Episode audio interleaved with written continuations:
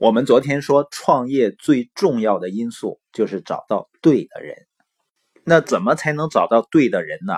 如果你是 S 象限生意人，你基本上能够找到的就是跟你差不多的或者不如你的人。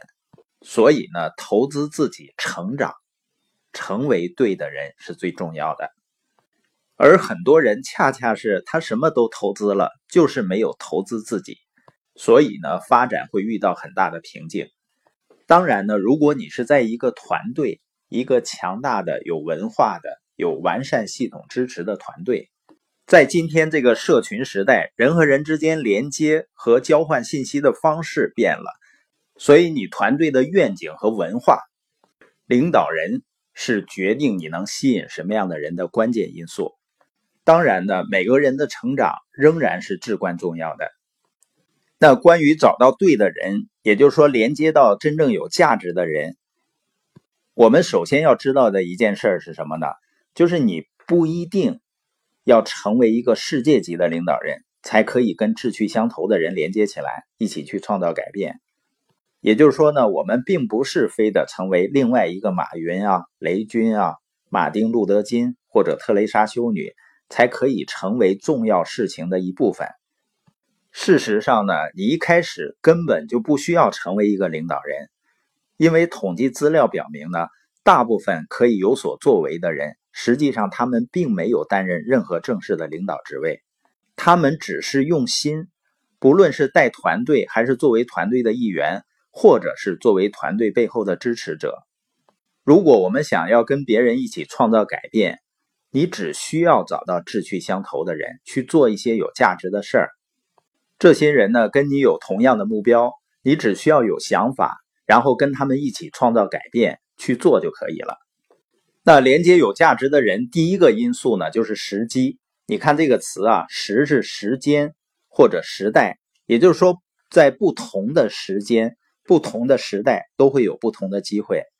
历史也告诉我们啊，在每一个时代都会出现那么一个时刻。领导人必须走上前来，满足时代的需求，而所有有潜力的领导人都有机会去改善更多人的生活。那些围绕在他身边的人呢，也有同样的机遇。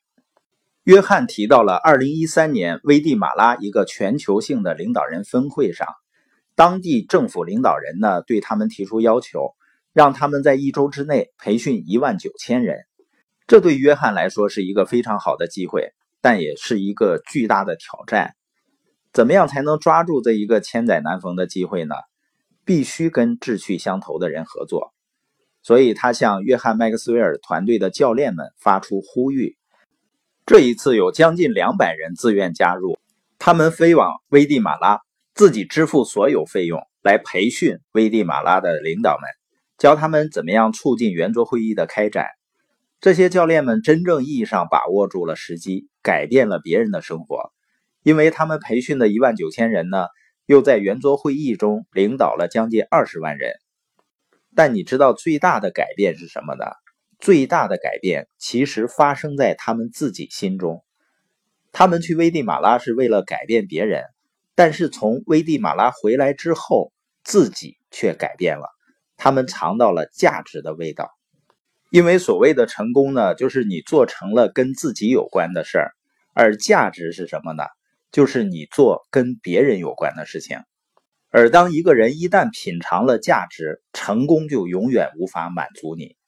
我们上次在武汉进行的书友交流会，其中一个书友分享的，他以前由于生意的压力，脾气呢一直很暴躁，甚至呢会经常去打孩子。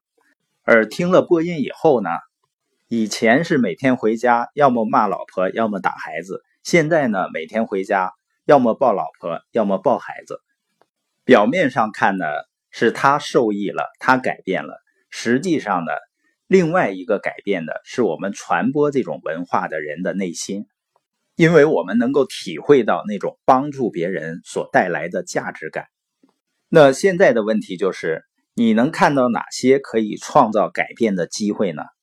能不能看到一条跟别人连接通往价值的路或者是不是有人邀请你加入他们做一些有价值的事儿？如果你看到了这样的机会就抓住它能让你说出我愿意的那些事情将改变你的生命。人生有的时候呢在对的方向上的一小步最后会成为你人生中最关键的一步。